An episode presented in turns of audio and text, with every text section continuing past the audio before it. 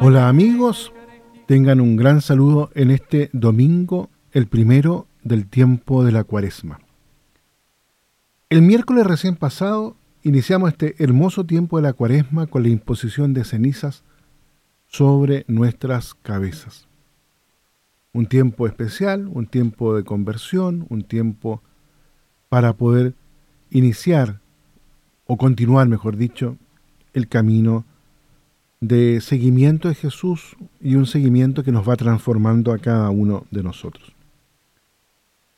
En el tiempo de la cuaresma se toma de marco los textos clásicos de los dos primeros domingos, tentaciones y transfiguración. Los tres relatos restantes son el Evangelio de San Juan, Jesús como nuevo templo, el amor de Dios al darnos a su Hijo, y Jesús como el grano de trigo que muriendo es glorificado y da mucho fruto. El primer domingo de Cuaresma nos lleva a contemplar a Jesús tentado en el lugar típico de la prueba, el desierto, donde Israel había acabado renegando de Dios. Jesús acepta el combate contra el demonio, empujado por el Espíritu. El relato de Marcos, singularmente breve, presenta a Jesús como nuevo Adán, que vence a aquel que venció al primero. Es lo que evocan las imágenes de los animales salvajes y los ángeles a su servicio. Por fin entra en la historia humana la victoria sobre el mal y el pecado, sobre el demonio en persona. El fuerte va a ser vencido por el más fuerte. Al añadir al relato de las tentaciones propiamente dicho el inicio de la predicación de Jesús, el Evangelio de este domingo nos invita a entrar en la cuaresma con decisión y firmeza. Puesto que se ha cumplido el tiempo y ha llegado el reinado de Dios, es urgente y necesario convertirse y creer, es decir, acoger plenamente la soberanía de Dios en nuestra vida. Este será nuestro particular combate cuaresmal. El Evangelio de hoy le presenta dejándose tentar por Satanás.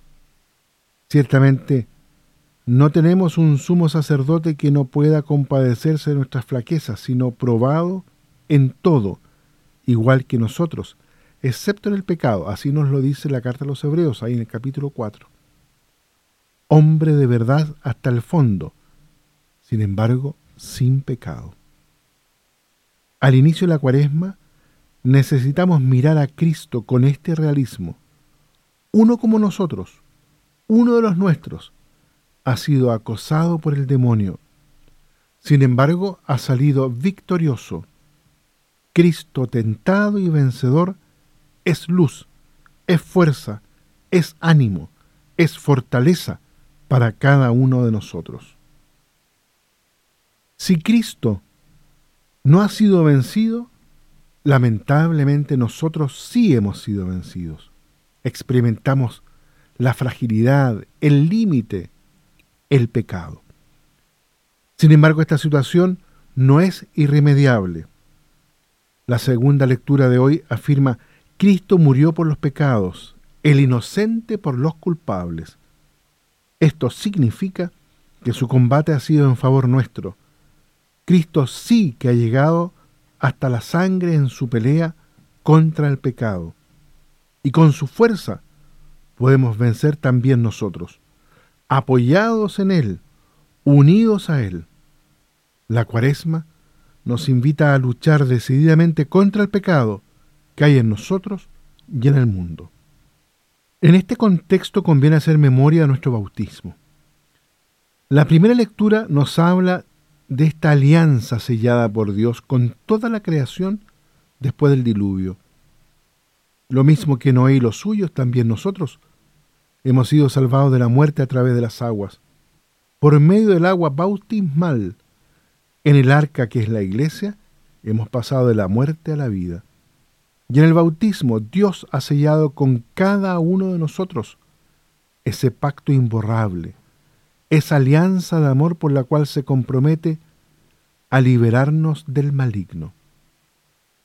La salvación no está lejos de nosotros. Por el bautismo tenemos ya en nosotros su germen.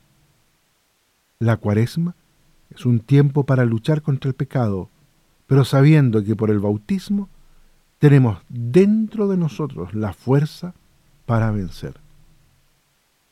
El que está en ustedes es mayor que el que está en el mundo, como dice San Juan en su primera carta, ahí en el capítulo cuarto.